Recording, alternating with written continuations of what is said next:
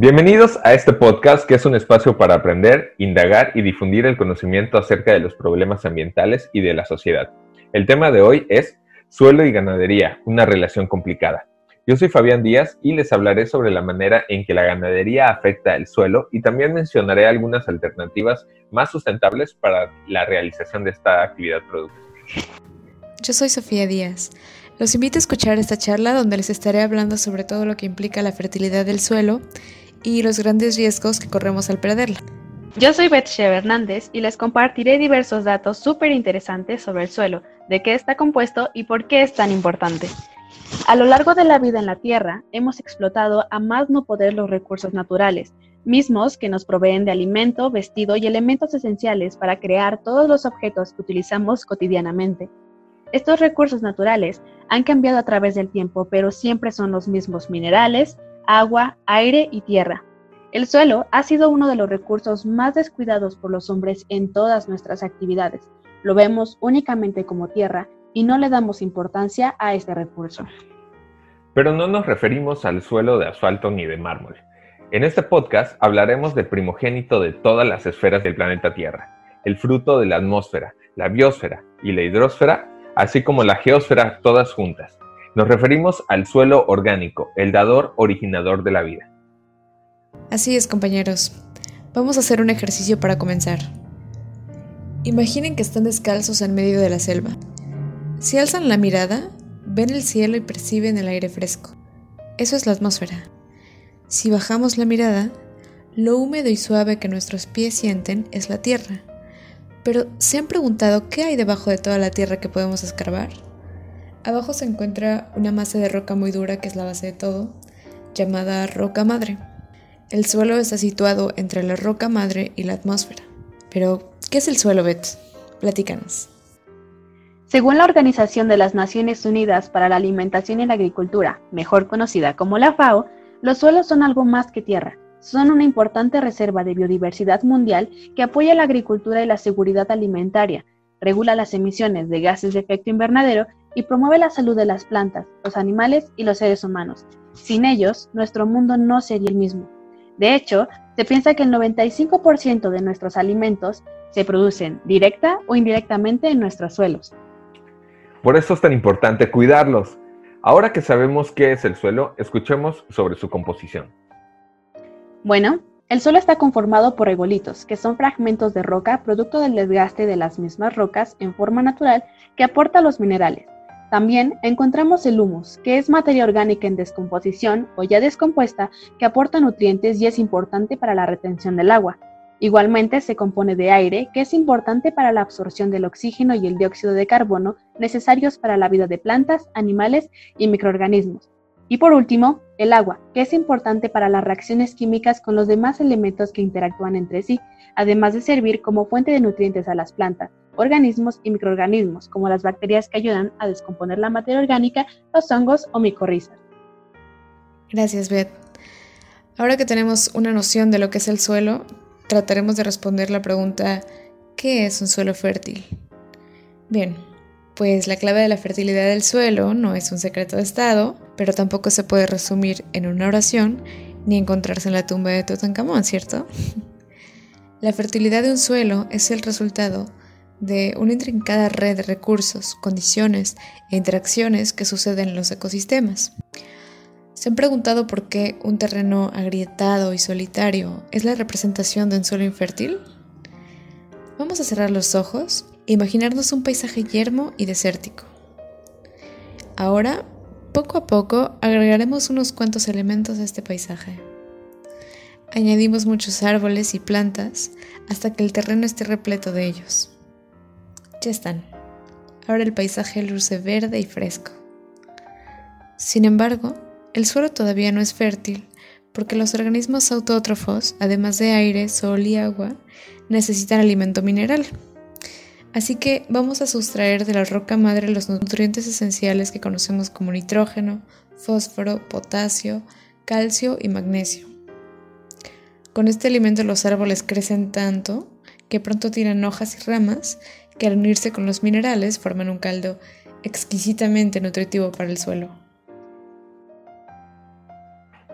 Las copas de los árboles han formado un techo en ese bosque. Podemos ver cómo aves y otras especies encuentran refugio del sol bajo ese dorsal verde. Y no es solo una guarida, es un nuevo hábitat donde se alimentan de los frutos y dispersan las semillas por el suelo que tiempo después brotan en forma de tallos.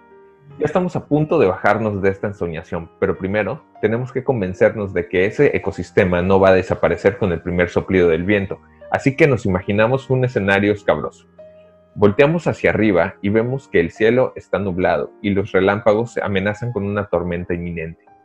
El viento suena tan furioso que hace que nuestro corazón se encoja y el golpe se suelta la lluvia. ¿Qué sucederá? ¿El aluvión arrasará con todo y dejará el suelo yermo como al inicio?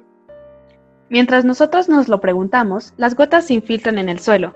Pero, ¿cómo el agua puede ser absorbida si cae con ese ímpetu? Bueno, es que nosotros estamos parados en plena lluvia, sin follaje denso que nos proteja. Si estuviésemos dentro del bosque, el agua y el viento nos tocarían la piel sutilmente como hacen con el suelo. Por eso, al pasar la tempestad, el ecosistema queda intacto. Bien, ahora podemos aterrizar de este viaje. Como podemos notar, la fertilidad del suelo depende de todo un sistema natural. Por esta razón, cuando el humano modifica estos ambientes para su aprovechamiento, el suelo automáticamente corre el riesgo de volverse estéril. Entonces, las razones por las cuales la ganadería representa una amenaza para el suelo pueden parecernos más obvias, ¿cierto? Pero vamos a construir una respuesta juntos. ¿Qué se les ocurre, compañeros? ¿De qué manera las vacas dañan el suelo? Mm, en la ganadería extensiva, el pisoteo excesivo del ganado compacta el suelo y un suelo compactado es prácticamente estéril. Así es, la compactación le quita al suelo la porosidad y la aireación que son fundamentales para que el agua pueda ser absorbida. Si el agua no se absorbe, las lluvias arrastran los sedimentos y se llevan consigo los nutrientes. Bueno, pero no solo contribuye el pisoteo de las vacas, en el momento en que se cortan los árboles dentro de extensas hectáreas que se usarán para la explotación del ganado, se pierden prácticamente todos los beneficios del suelo. Exacto, la deforestación es de los principales causantes de la pérdida de fertilidad. Como ya mencionamos, la presencia de vegetación es fundamental por ser una fuente de materia orgánica, por dar estructura al suelo y absorber eh, el agua con las raíces, y también por ser hábitat de especies que ayudan a a la reproducción vegetal. También hay que considerar que los suelos ganaderos actualmente solo se cultivan las plantas con las que se van a alimentar los ganados, la cual agota los minerales esenciales del suelo en forma muy rápida. Por supuesto, el monocultivo es sumamente degradante. Un suelo sano goza de una diversidad de especies. Entonces ya tenemos nuestras respuestas. El pisoteo excesivo, la deforestación y el monocultivo son las principales causas de degradación por la ganadería.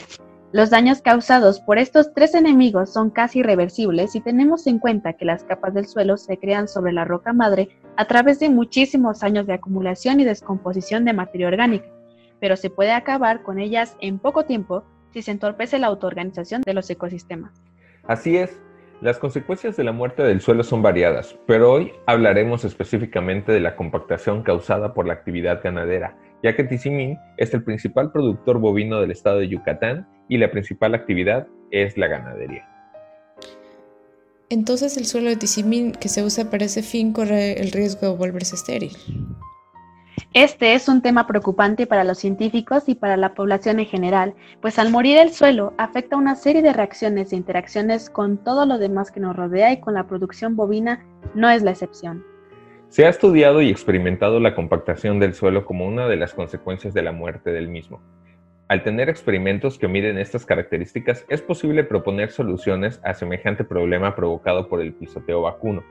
Algunas de estas soluciones son los sensores que miden la fuerza o dureza del suelo, pero la desventaja es que es muy caro, no hay muchos sensores al alcance de los productores y se necesita una serie de equipo que pueda interpretar las mediciones para proponer una solución aplicable. Por otro lado, no son soluciones inmediatas o de corto plazo.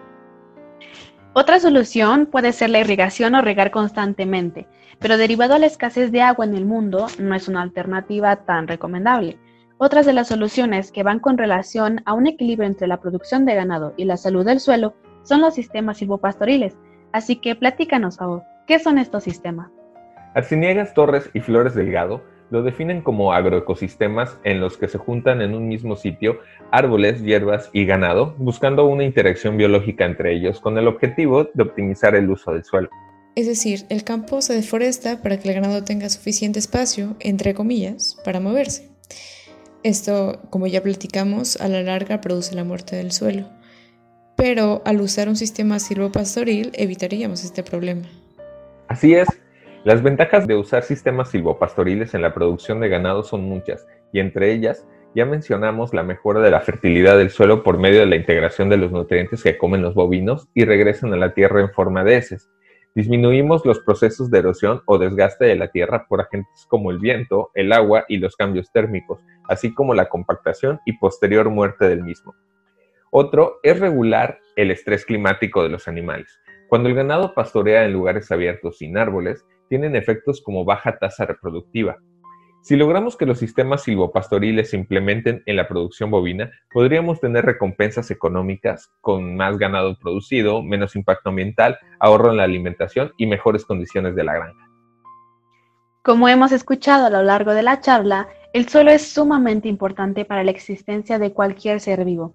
Por eso, es necesario modificar la forma de aprovechar este recurso, de modo que reduzcamos el impacto ambiental, que de un modo u otro también tiene un gran impacto para cada ser vivo del planeta. Muchas gracias, compañeras. En efecto, la ganadería actualmente es una actividad productiva muy degradante, pero ya se han ideado algunas alternativas que eh, son más sustentables, como los sistemas silvopastoriles, que hasta ahora son la opción más viable. En este espacio apoyamos a quienes luchan por llevarlos a la práctica. Así es, Fabo y Beth. Muchísimas gracias. Con esto concluimos, queridos interlocutores. Esperamos que esta charla haya sido muy enriquecedora para todos y haya despertado la curiosidad por saber más sobre las propuestas de sustentabilidad. Nos vamos con conocimientos nuevos que serán de gran utilidad. Y no lo olviden, el conocimiento es poder y el poder conlleva una gran responsabilidad. Gracias por estar, por interesarse y por escucharnos. Nos vemos en la próxima. Y recuerden, juntos podemos regenerar la Tierra.